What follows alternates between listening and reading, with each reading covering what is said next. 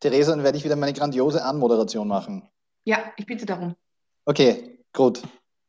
Gut, dann äh, liebe Leute da draußen, äh, wir dürfen auch diesmal wieder zu einer neuen Podcast-Folge begrüßen. Äh, wir, das sind zunächst einmal ich. Hallo, ich bin der Patrick Heinz. Ich bin die Theresa Kamp. Genau. Ach, es wird immer besser. Das hat das erste Mal geklappt, Patrick. Wir haben es gut gemacht. Ja, ich meine, okay, aller guten Dinge sind elf, könnte man sagen, weil es ist tatsächlich schon die elfte Folge und wir sind heute auch heute wieder nicht alleine da, sondern wir haben uns tatkräftige äh, Verstärkung und Unterstützung dazu geholt. Wir haben den Herrn Rechtsanwalt Alexander Putzendoppler heute da, der äh, uns Frage und Antwort stellen wird oder einfach ein bisschen äh, was erzählen wird, weil heute geht es nämlich um das wunderbare Standesrecht der Rechtsanwältinnen. Äh, man könnte sagen, so die Spielregeln äh, der Rechtsanwältinnen. Äh, warum wollte ich heute darüber sprechen? Weil mir auf unterschiedlichen Social-Media-Plattformen immer wieder junge Juristinnen oder Leute, die sich für den Job interessieren oder auch Leute, die ja einfach nur so von außen eine Wahrnehmung zum Job von Rechtsanwältinnen haben, mir Fragen stellen, sag einmal, dürft ihr das eigentlich? Wie ist das mit dem Lügen? Äh, dürft ihr alles sagen? Hauptsache, ihr vertretet einen Mandanten oder nicht? Ähm, einfach alle möglichen Fragen. Und ich glaube, das ist einfach ein Thema, das es ganz gescheit ist, einmal mit jemandem zu sprechen, der sich da überdurchschnittlich äh, damit beschäftigt. Weil nämlich der Alex, so darf ich ihn nennen, ist äh, Kammerfunktionär und Prüfer für die Rechtsanwaltsprüfung in Wien und kennt sich deswegen mit dem Standesrecht doch um einiges mehr aus als viele andere Menschen. Deswegen, lieber Alex, magst du ein bisschen äh, erklären, wer du bist und was du machst? Ja, sehr gerne. Also liebe Zuhörerinnen und Zuhörer, schön, dass Sie beziehungsweise ihr in dem Fall ist, glaube ich, leichter, äh, den Patrick, der Theresa und mir da lauschen wollt und werdet. Ich hoffe, es ist nicht allzu fad, was unserer Profession ja oft nachgesagt wird. Ähm, wer bin ich? Ich bin selbstständiger Rechtsanwalt in Wien, jetzt mittlerweile auch schon seit einigen Jahren. Beschäftige mich hauptsächlich mit dem Vereinsrecht, mit dem Materialgüterrecht, also Wettbewerbsverletzungen, Markenrecht, etc., beziehungsweise all das, was sonst so anfällt und respektierlich oft als Wald- und Wiesenanwalt bezeichnet wird. Meine Kanzlei ist im 13. Bezirk. Das klingt tatsächlich gut, aber sag, du machst ja, ich meine, jetzt wenn du sagst Wald und Wiese, du machst ja auch tatsächlich irgendwas, was echt in die Richtung geht, Wald und Wiese, oder? Äh, tatsächlich ja, ich mache auch Jagdrecht und Waffenrecht, wobei das Jagdrecht natürlich ähm, nicht allzu präsent ist in meiner täglichen Arbeit, weil die streiten sich das dann oft im Wald selber aus. Nein, das klingt jetzt natürlich als es eigentlich gemeint ist. Nein, tatsächlich aber äh, mit dem Waffenrecht beschäftige ich mich schon, einerseits schon aus Eigeninteresse und andererseits äh, aus meiner Historie als Konzipient noch, weil ich damals bei einem meiner Ausbildungsanwälte sehr viele Polizisten vertreten habe und da auch natürlich das Thema Waffenrecht auch ein Thema war. Okay, super spannend. Ähm, und, und ich weiß noch, wenn ich noch kurz einwerfen darf, äh, ich, ich weiß noch, wie ich zum ersten Mal auf dich aufmerksam geworden bin. Das war, wie ich meine Kanzlei, äh, also wie ich noch in den Gründungsschritten für meine Kanzlei war, irgendwann im Jahr 2019, und ein paar Leuten herum erzählt habe, ich bin gerade dabei, meine eigene Homepage zu basteln, hat mir jemand auch dann deine Homepage geschickt und hat gesagt, hey, du, ich glaube, das wäre vielleicht auch nicht schlecht, wenn du, wenn du ein bisschen dir anschaust, wie der das macht. Und das habe ich mir damals angeschaut und das habe ich sehr sympathisch gefunden, weil es auch ein bisschen anders aufgebaut war und, und einfach ja, freundliche Fotos und nicht einfach nur immer die Fotos, die, die äh, man kennt sie, die Fotos vor der äh, großen Bücherwand, äh, weil es ja äh, damit so, so ausschaut, als würden wir alle den ganzen Tag nichts anderes machen als dicke, fette Schinken lesen. Und haben wir gedacht, hey, das ist eigentlich nett. Und das war für mich eigentlich eine, ja, war auch gut und richtungsweise und haben gedacht, okay, das gibt Leute, die machen das ein bisschen anders und das hat mich bestärkt in meinem Wege. Das war super. Nein, das ähm, freut mich tatsächlich sehr. Ich habe da auch zusammen mit meinem guten Freund und Designer, Webmenschen, Techniker, alles in Personalunion äh, das von Anfang an besprochen. Ich möchte eben nicht, wie du es so schön gerade beschrieben hast, vor der Bücherwand stehen, gleichzeitig telefonieren und in der dritten Hand dann noch einen Kaffee haben. Äh, auch charmant. Auch, bitte? Auch charmant, sage ich. Ja, nein, davon gibt's finde ich, genug. Und ich sage nicht, dass es schlecht ist, ganz im Gegenteil, auch das hat seine Daseinsberechtigung, nur das bin halt nicht ich von meiner Seele.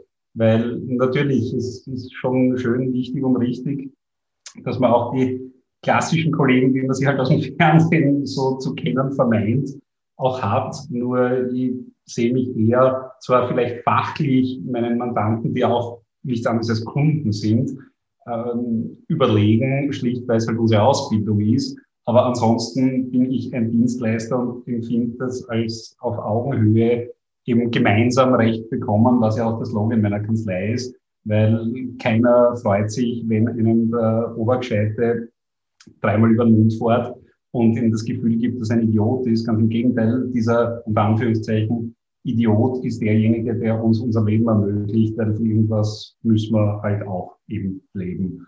Und ich bemühe mich eigentlich immer, da möglichst ein gedeihliches Auskommen miteinander zu finden und nicht der feine Herr Advokat zu sein, sondern auch einmal fünf Grad sein zu lassen. Und wenn Mandanten zu mir kommen, die auch vielleicht noch nicht ganz im Greisenalter sind, habe ich auch grundsätzlich kein Problem damit, da in T-Shirt und Hoodie in der Besprechung zu sitzen, was durchaus auch nicht schlecht ankommt. Genauso wie mein Tafelräder im Besprechungszimmer, der ist wichtig. Ja, das glaube ich. Und ich glaube auch, dass das echt charmant ist. Also, dass das auch irgendwie, dass das auch als sehr sympathisch wahrgenommen wird, wenn man auf Augenhöhe ist, weil es ist ja, soll ja jetzt nicht unbedingt so ein elitär abgekapseltes äh, Konstrukt sein, die Anwaltei, sondern es soll ja auch verständlich und zugänglich sein für normale Leute, würde ich mir jetzt denken. Und ich, was, was ich mir, welche Frage ich mir stelle, ist, wie kann man denn jetzt so leicht verständlich erklären, was ist denn eigentlich das Standesrecht? Das klingt so hochtrabend, aber was ist denn das genau? Was bedeutet das? Was ist das Standesrecht? Im Prinzip nichts anderes als ein Verhaltenskodex, wie unser Stand sich zu benehmen hat. Einerseits auf gesetzlichen Bestimmungen basierend, also sei es jetzt die RAO oder das Disziplinarstatut und wie das alles heißt. Andererseits natürlich auch gewachsen tatsächlich gewachsen durch Judikatur, standesrechtliche, aber auch, wie sich das halt in Gemeinschaften und Zünften und im Prinzip nichts anderes sind, ja, halt teilweise über Jahrhunderte entwickelt. Ein, ich nenne es jetzt mal Common Sense, wie man sich zu benehmen hat. Und das ist ganz wichtig, das aufzuteilen in tatsächlich zwei Schienen. Einerseits natürlich, wie habe ich meinen Beruf an sich auszuüben? Das heißt, was muss ich wie mit fremdem Geld tun, ähm, wie habe ich zu prozessieren etc. Und andererseits der vielleicht nicht ganz so greifbare Teil des, ich sage jetzt mal, des Moralischen, äh, weil die Rechtsanwaltschaft sollte zumindest sein und ist es natürlich auch in so gut wie allen Fällen. Jetzt wäre man ganz äh, pathetisch, der äh, Rettungsanker im Sturm der Juristerei für die rechtssuchende Bevölkerung. Und damit das Vertrauen der Advokatur in, oder in die Advokatur so eigentlich aufrecht bleibt, haben wir uns natürlich an gewisse Regeln zu halten, weil ich möchte ja auch nicht, dass ich mit einer fürchterlich widerlichen Geschlechtskrankheit zum Neurologen gehe und dann am nächsten Tag auf Facebook ein Foto eben jener Geschlechtskrankheit mit meinem Namen zu sehen, mit, hey Kollegen, schaut euch das an, ich habe jetzt einen wirklich grausligen Fall und das ist der Alex. Und so sehr wie der Patient das nicht gut finden würde, ist das natürlich auch in unserem Stand der Fall, dass wir eben das Vertrauen, das in uns gesetzt wird, nicht enttäuschen sollen. Und da gehört natürlich neben der beruflichen Tätigkeit auch eine gewisse ähm, Art der Lebensführung dazu, beziehungsweise wie wir uns eben benehmen, auch außerhalb des Berufs an sich. Und wie weit wird das dann gefasst? Weil ich meine, es gibt ja so diesen geflügelten Begriff, so, das ist jetzt aber standeswidrig. Bedeutet das dann ähm, eigentlich, wenn man es jetzt verkürzt ausdrückt, dass das nicht nur quasi schlecht auf, das eigene, auf die eigene Persönlichkeit reflektiert, sondern quasi dem Ansehen von allen Anwälten und Anwältinnen abträglich ist und dass das deshalb ein Verhalten ist, das man als Anwalt oder Anwältin nicht setzen darf. Kann, ich das, kann man genau das so sagen? Ist es. Mhm. Ja, absolut, weil es kann eben ein schlechtes Bild auf alle werfen. Also wenn Aber ich jetzt alleine zu Hause in meinem Zimmerchen sitze und schimpf wie ein Rohrspatz, ähm, ist das zwar vielleicht ein bisschen eigenartig, äh, ist aber wurscht, weil das kriegt halt keiner mit. Und somit kann es auch niemandem schaden und vor allem natürlich nicht unserem Stand schaden. Mhm. Was anderes ist natürlich, wenn ich mich wie der letzte Berserker in der Öffentlichkeit aufführe. Aber ich meine, du hast jetzt vorher erwähnt, dass das auch ein bisschen sozusagen auf den persönlichen und privaten Lebensbereich äh, überschwappt oder dass auch eine bestimmte Lebensführung da erwartet wird. Ich meine, ich glaube, dass viele äh, Zuhörer oder Zuhörerinnen dieses Beispiel kennen. Ich habe das damals auch auf der Uni gehört, dass ein Anwalt von, schon vor einiger Zeit ähm, eine disziplinarrechtliche Anzeige bekommen hat, weil er in kurzer Hose eisschleckend über den Stephansplatz gegangen ist. Und äh, da war, also ich war mir damals auch unsicher, habe da noch studiert, wo ich das gehört habe und habe mir gedacht, ich kann da jetzt gar nicht so viel Verwerfliches daran erkennen. Vielleicht entgeht mir das. Ich, wie, wie, wie siehst du das oder kennst du diesen Fall oder was sagst du da dazu? Ja, natürlich kenne ich diesen Fall, so du, habe auch ich diese Geschichte gehört und natürlich sofort umgeschaut, geglaubt, weil ich mir gedacht habe, naja, Menschen, die auch im Dreiteiler und mit Goldmanschettenknöpfen schlafen gehen, die werden selbstverständlich kein Eis essen dürfen. Das ist natürlich ein Hanebüchener Unsinn. Äh, wenn ich in der Freizeit in kurzen Hosen herumrenne, vielleicht nicht ganz knockert, aber in kurzen Hosen und ein Eis esse, solange es kein Himbeereis ist, die schmeckt nicht furchtbar, äh, wird das kein standesrechtliches Problem sein. Beziehungsweise, das heißt, wird nicht sein, ist es keines. Es kommt immer darauf an, wie, also was dazu kommt.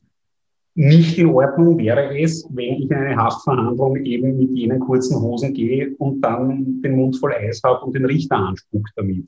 Mhm. Äh, das wird wohl nicht das sein, was sich der zu vertretende Mandant, der gerade mit einem Fuß im Häfen sitzt, äh, von einer sinnvollen Vertretung erwartet. Auch mhm. nicht in Ordnung ist es natürlich, wenn ich im Eissalon sitze, beziehungsweise eben noch nicht sitze, ich setze mich hin auf einen besetzten Tisch äh, und der sagt, Entschuldigen, ähm, da sitzen jetzt wir und meine Frau ist nur gerade am Klo. Und ich sage, ja, das ist mir wurscht, ich bin Rechtsanwalt, ich bin besser. Mm, mhm. Und wie wäre das jetzt, wenn man zum Beispiel jetzt als verheiratete Anwältin mit vier Kindern mit dem jungen äh, Freund im Eissalon sitzt? Mit der Affäre sozusagen? Also wenn sie sich nicht den Kammerausweis um den Hals hängt und dem Liebhaber ein Schild umhängt mit das ist mein Liebhaber, weil ich mag meinen Mann nicht mehr, wird es völlig wurscht sein. Okay. Mhm. Also dem gehörenden Ehepartner wahrscheinlich weniger, aber standesrechtlich ist das relativ wurscht. Das, das, klingt jetzt, Entschuldigung, das, das, klingt jetzt einfach alles irgendwie so nach Joe. Also das klingt halt vieles nach, das ist, pff, ähm, ja, äh, wie, wie, wie sagt man, wie, wie ist das wunderbare Wort, das mir jetzt fehlt?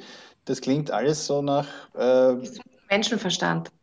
Genau, danke. Das, das, ich, ich, bin so, ich bin so fernab, ich, ich schwöre schwör auf solchen Ebenen, dass mir das Wort gesunder, normaler Menschenverstand schon entfallen ist. Ja, du hast absolut recht, das ist beim Menschenverstand. Ich meine, genauso, ich, ich kenne, ich kann mich auch noch erinnern können an einen, an einen Fall, wo, glaube ich, auch eine, eine Gericht Gerichtsvertreterin, äh, glaube ich, aus, irgendeiner, aus irgendeinem Lokal in, in, in der Innenstadt ähm, verwiesen wurde, weil sie sich dort nicht wirklich aufgeführt und die hat auch herumgeschrieben und gesagt, hey, ich bin die und die und ich gehöre zum, zum Gericht und ihr könnt mir alle gar nichts. Da kann man halt auch sagen, bitte Nein, das ist, glaube ich, auch für den, ich meine, das ist natürlich nicht der Rechtsanwaltstand, aber das ist halt natürlich für das Ansehen der Gerichte dann auch nicht zuträglich. Und genauso, wenn ich Rechtsanwalt, Rechtsanwältin wäre und mich so aufführen würde, dann kann es halt sein, wenn ich, wenn ich nämlich in dem, in der Situation auch noch äh, mir einbilde, ich muss unbedingt betonen, dass ich ja zum Stand gehört, dass, dass ich dann halt eine drüber kriege. Aber ansonsten, glaube ich, wenn man sich normal verhält, dann ist nicht alles, äh, nur weil ich, das kann man auf der anderen Seite auch nicht sagen, nur weil ich Rechtsanwalt, Rechtsanwältin bin, ähm, darf ich nicht mehr in eine Disco gehen oder so, das ist nicht. Aber wenn es halt, wenn ich halt ein bisschen über die Stränge schlag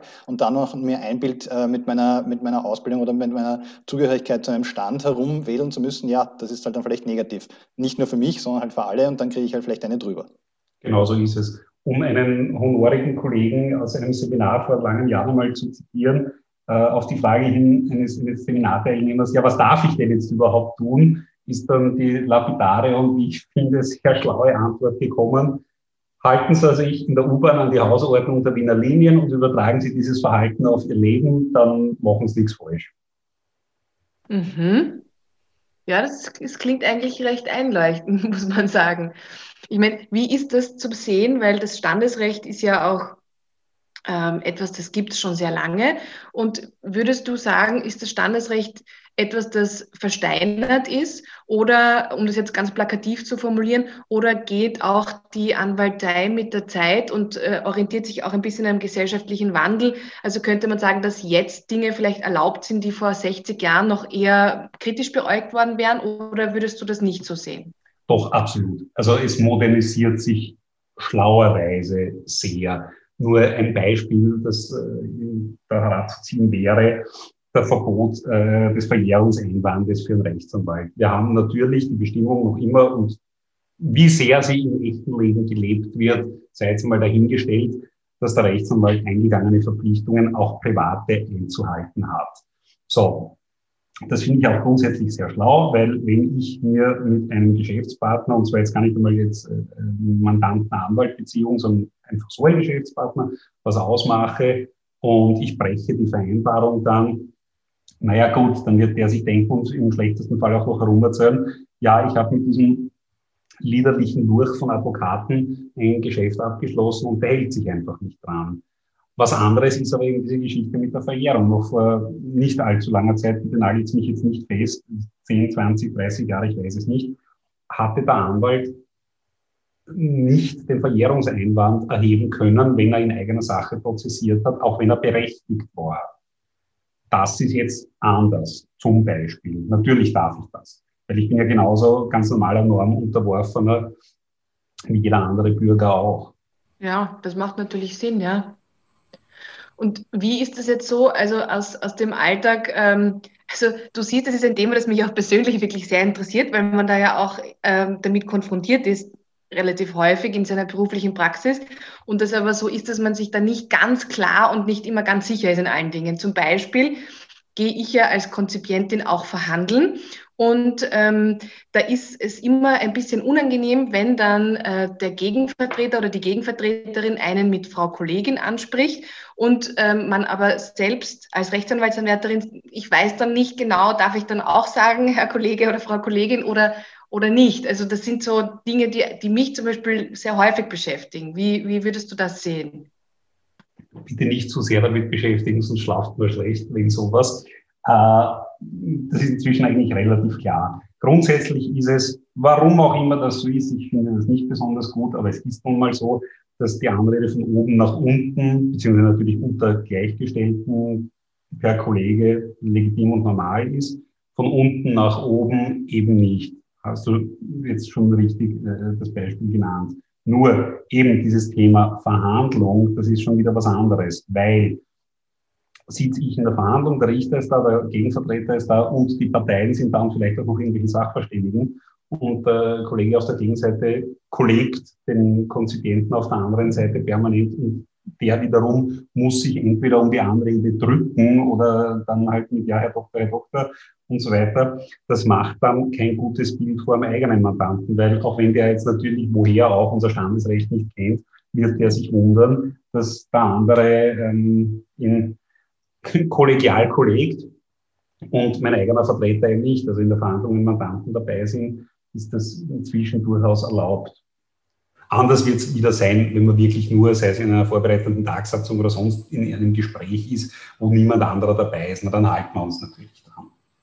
Und, und wenn man jetzt dann, also eben angenommen, man hat jetzt eben einen Mandanten oder eine Mandantin dabei und nennt dann eben die andere Seite auch äh, Herr Kollege oder Frau Kollegin und es würde sich dann die andere Seite auf den Schlips getreten fühlen und irgendwie, weiß ich nicht, das als Respektlosigkeit deuten, könnte man dann auch auf das verweisen und sagen, na ja, das ist jetzt äh, überhaupt nicht irgendwie despektierlich gemeint gewesen, sondern es ist einfach auch deshalb gewesen, dass sich meine Mandantschaft nicht äh, schlecht oder dass sich die nicht schlechter vertreten fühlt.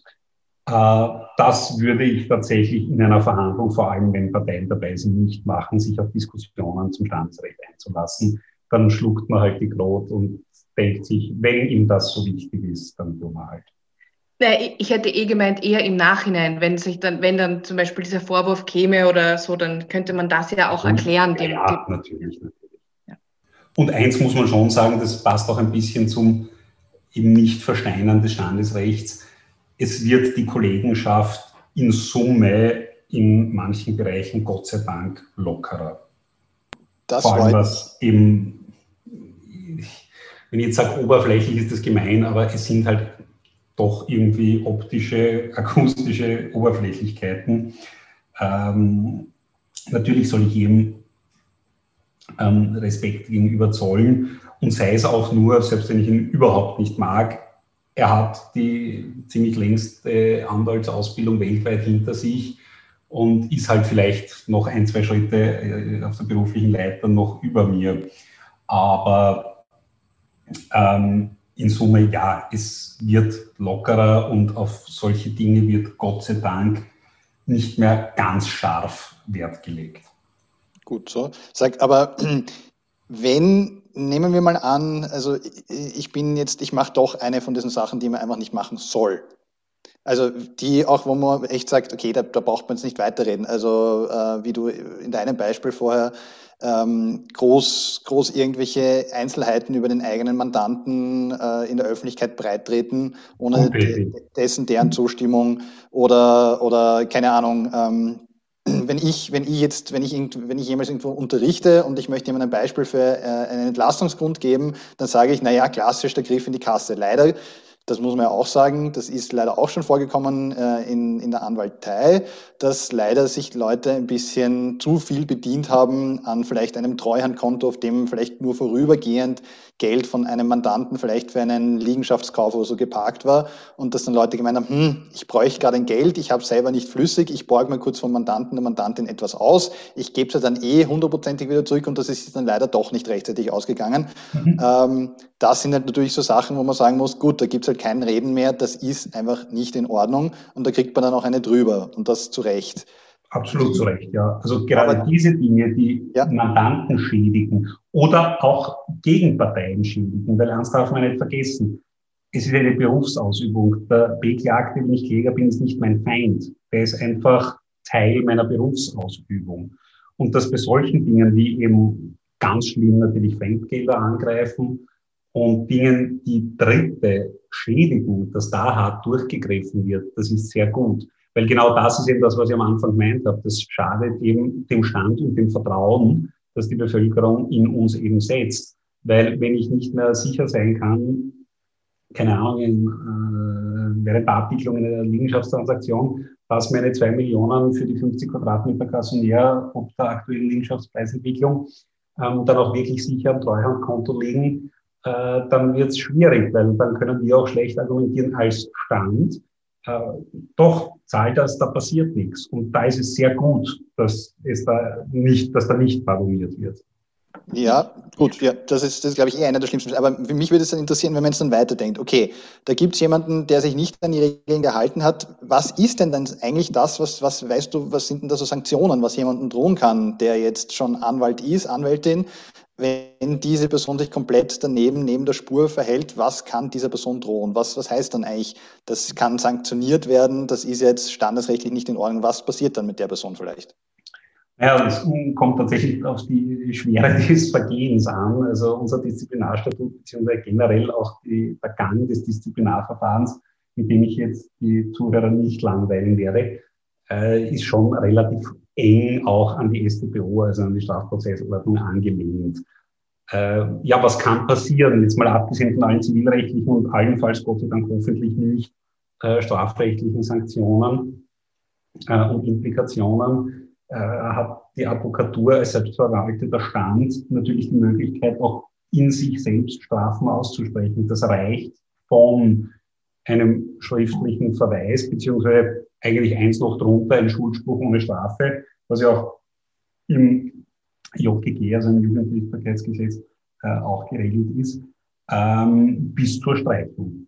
Und dazwischen halt alle Nuancen, die man an Grauslichkeiten halt so auspacken kann. Also in Verweise, äh, Geldstrafen, was natürlich die häufigste äh, verhängte Strafe ist, einstweilige Maßnahme, wobei das jetzt nicht wirklich eine Strafe, sondern mehr ein Sicherheit, Sicherungsmittel, ein bisschen angelehnt an die einstweilige Verfügung. Für alle Dogmatiker da draußen, ich weiß, das ist nicht ganz richtig, aber zum Verständnis ähm, wohl ganz gut heranzuziehen. Also es gibt da schon Abstufungen. Und weil du gesagt hast, Streichung, also als Streichung als schlimmstes Mittel, Verstehe ich das richtig? Das ist, weil um Rechtsanwalt, Rechtsanwältin zu werden, müssen wir uns ja ins, äh, in, die, in die Liste der Rechtsanwältinnen eintragen, nachdem wir in die Hand äh, des äh, Präsidenten oder der Präsidentin der jeweiligen Rechtsanwaltskammer geschworen haben, dass wir, dass wir nur Gutes tun, mehr oder weniger, oder uns natürlich an alle Regeln halten. Und dann das Gegenstück, das Schlimmste, was dir passieren kann, ist, dass du gestrichen wirst von der Liste. Das heißt, du verlierst eigentlich deine Anwaltszulassung. Das ist korrekt, ja. Mhm. Ja, das ist natürlich auch äh, Botschert, weil, wie du eh vorher gesagt hast, wir haben eine der längsten Rechtsanwalt, Rechtsanwaltsausbildungen der Welt. Ähm, wenn man halt alle diese Dinge gemacht hat und dann äh, strauchelt über eine Sache, weil man sich leider nicht im Zaum halten konnte bei, in verschiedenen Abstufungen, das ist dann halt natürlich, ja, blöd, aber gut, ähm, wir haben, wenn, wenn die Allgemeinbevölkerung gestraft wird, warum sollten wir, wenn wir uns falsch verhalten, nicht auch gestraft werden dürfen? Genau so ist es. Und eins muss man schon dazu sagen, um gestrichen zu werden, muss man schon ein bisschen mehr tun. Auch hier wieder Gott sei Dank, als einem anderen zu sagen, dass er ein Trottel ist. Was man übrigens auch nicht tut. Das heißt, man versucht da schon auch ein bisschen ähm, Eben, also vielleicht nicht als allererstes Mittel der Wahl jemanden zu streichen, sondern, sondern es gibt da eben Abstufungen, wie du auch gesagt hast. Natürlich, ja. Wobei es gibt natürlich Tatbestände, wenn die gesetzt werden, dann kann man gar nicht anders als streichen. Was Und sind das zum Beispiel für welche? Also was muss man machen, damit man gestrichen wird? Jetzt ganz absichtlich blöd gefragt. Theresa, du willst das unbedingt wissen. Theresa, bitte tu es nicht. Also tatsächlich der Griff in fremde Taschen ist auf jeden Fall da schon vorn dabei. Ähm, das ist wirklich eine der schlimmsten, eines der schlimmsten Dinge, die man machen kann. Vielleicht auch in ganz krassen Fällen eine echte Doppelvertretung mit Seitenwechsel, ähm, was es tatsächlich gibt. Äh, ja, wenn ich jemanden umbringe, werde ich wahrscheinlich auch nicht mehr allzu lange Rechtsanwalt sein. Ein Thema, das mich auch noch irgendwie äh, beschäftigt, ist, ähm, es gibt ja bitte korrigier mich, ich, du weißt das ganz sicher besser, aber es ist doch so, dass man ähm, als Anwalt und als Anwältin schon Werbung machen darf, aber in, also man muss bestimmte Grenzen einhalten. Zum Beispiel darf es nicht marktschreierisch sein, oder? Genau. Völlig falsch? Nein, okay. Nein, völlig richtig. Was bedeutet das genau? Ja, wie es so schön festgehalten ist, der Rechtsanwalt wirbt primär durch die Qualität seiner erbrachten Leistung.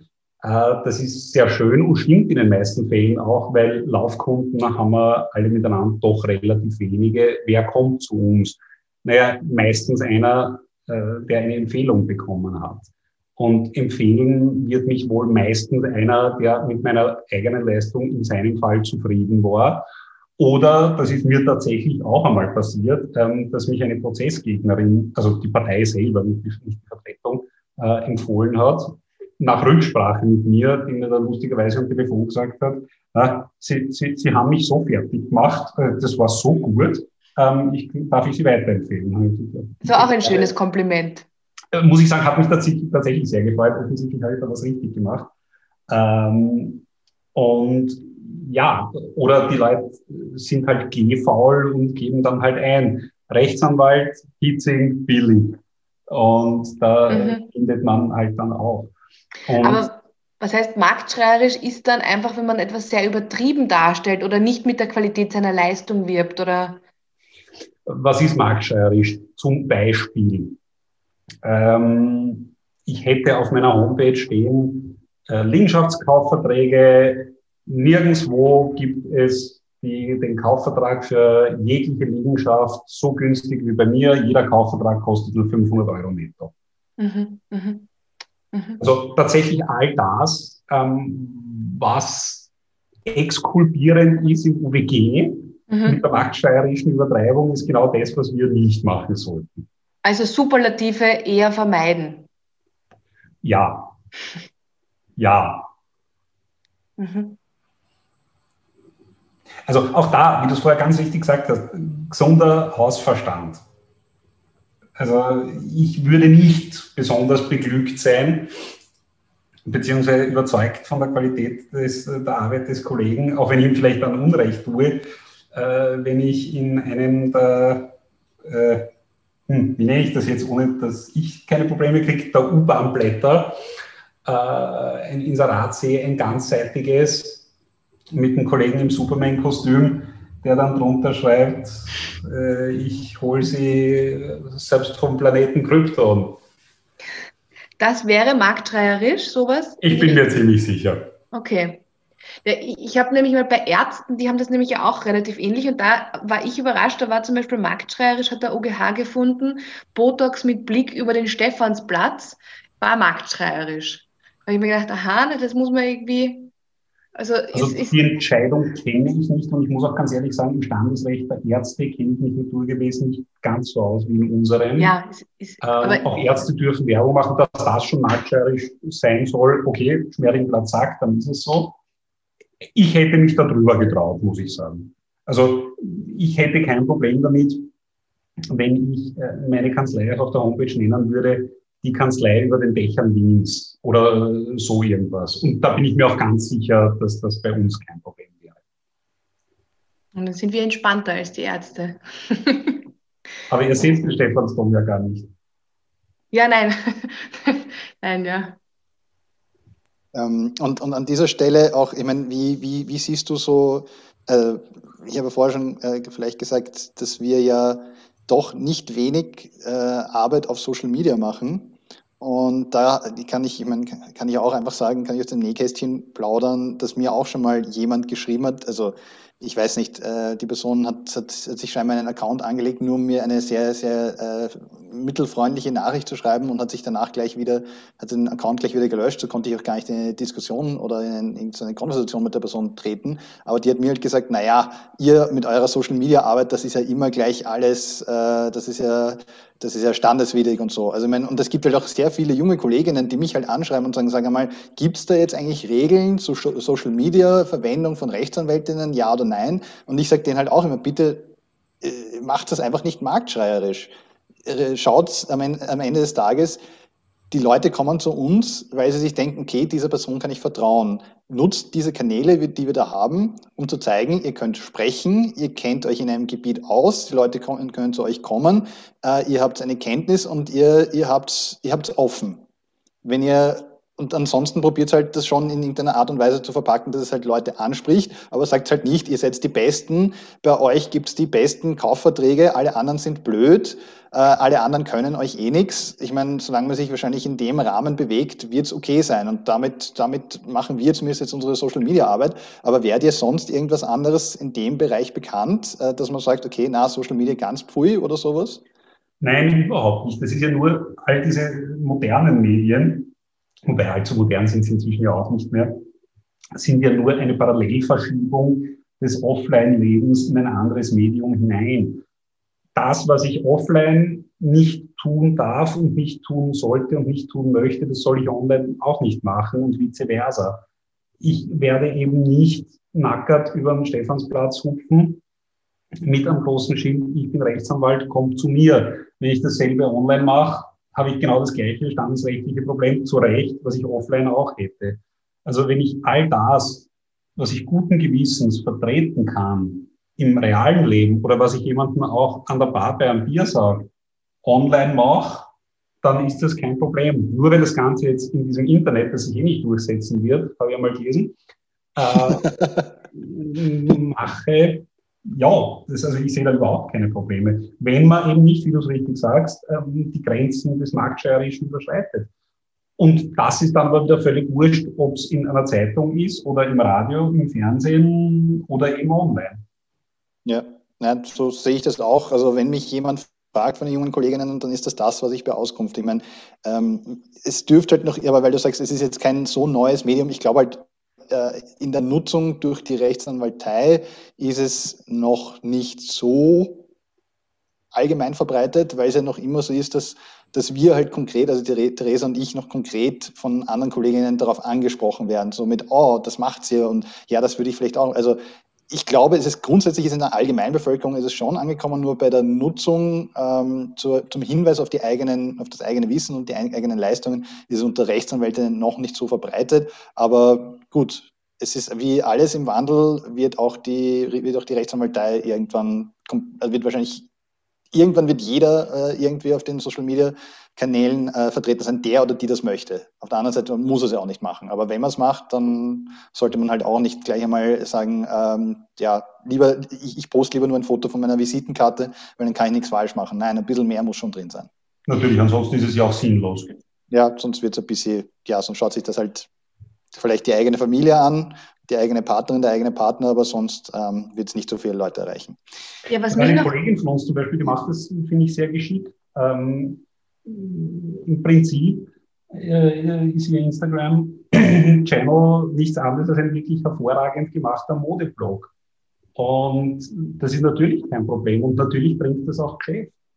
Und das muss uns klar sein und das muss natürlich auch äh, unseren Mandanten, Schrägstrich, unserer Kundschaft klar sein. Es ist unser Beruf. Wir wollen damit Geld verdienen. Und natürlich gibt es immer wieder Situationen, wo man sagt, naja, der tut mir jetzt so leid, ähm, das mache ich halt umsonst. Äh, weil er kann sich halt nicht leisten oder was auch immer. Aber es ist unser Brotberuf. Und selbstverständlich müssen wir irgendwie zur Kundschaft kommen. Und anders als im Fernsehen flattern wir halt leider nicht äh, durchs Fenster. Ja. Was mich noch interessiert ist, ähm, wenn man jetzt quasi sagen kann, so vorsichtig, Social Media ist jetzt nicht vollkommen verboten. Wie ist es dann eigentlich ähm, mit politischen Meinungen beispielsweise? Weil ich glaube, das war jetzt auch ein bisschen in der letzten Zeit im, ähm, im, beim Thema Richter und Richterinnen oder immer wieder ist das natürlich auch Thema, aber das ist ja auch ein bisschen was anderes als bei Anwälten und Anwältinnen. Wie ist das eigentlich zu beurteilen? Kann ich mich jetzt ähm, als Anwältin oder als Anwalt hinstellen und exzessiv eine politische Meinung vertreten, die sehr ungewöhnlich ist, oder ist das eher problematisch? Sagen wir mal so, ich glaube, es sollte Antwort genug sein, dass wir einige Kollegen im Nationalrat sitzen haben. Ja. Also, ja, ja, gut, solange die vertretene politische Meinung sich in den Grenzen des Strafrechts bewegt, ist das überhaupt kein Problem. Warum sollen wir wenig, weniger Anteile bzw. weniger Möglichkeiten der Anteilnahme am demokratischen Prozess haben als andere Berufsstände? Ja, ich habe jetzt auch eher so ein bisschen auf das hin, äh, also ich habe jetzt auch so ein bisschen gemeint in Bezug auf beispielsweise jetzt Corona oder Corona-Maßnahmen, ähm, hat man da als, als, als Anwalt oder Anwältin eine Verantwortung, sich zu bestimmten Themen nicht sehr ablehnend zu äußern oder kann man das nicht sagen? Nein, das würde ich so nicht sagen. Ich bin generell ein großer Verfechter des freien Wortes und in den eigenen Augen unsinnige Meinungen, denen begegnet man am besten im Diskurs und mit Gegenargumenten und nicht mit Verboten. Bin, wie soll ich sagen, ich fühle mich persönlich sehr bereichert durch diese spannenden Informationen. Ja. Dankeschön.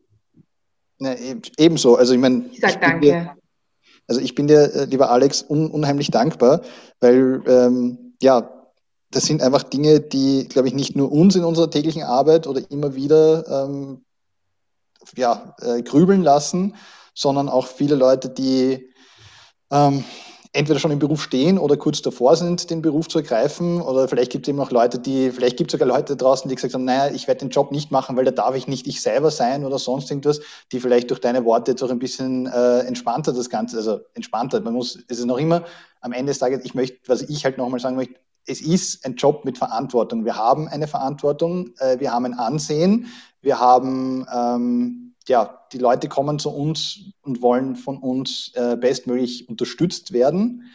Und das, deswegen bringt man auch sehr bringt, bringt man unserem Berufsstand auch sehr viel Respekt entgegen. Und diesen Respekt, diesen, dieses Respekts muss man sich halt würdig erweisen. Und das halt laufend. Aber es heißt deswegen nicht, dass man, dass man nicht man selber sein kann. Und ich glaube, das ist halt auch wichtig. Und ich finde, Dankeschön, das ist, glaube ich, ganz, ganz gut auch rausgekommen bei deinen Ausführungen.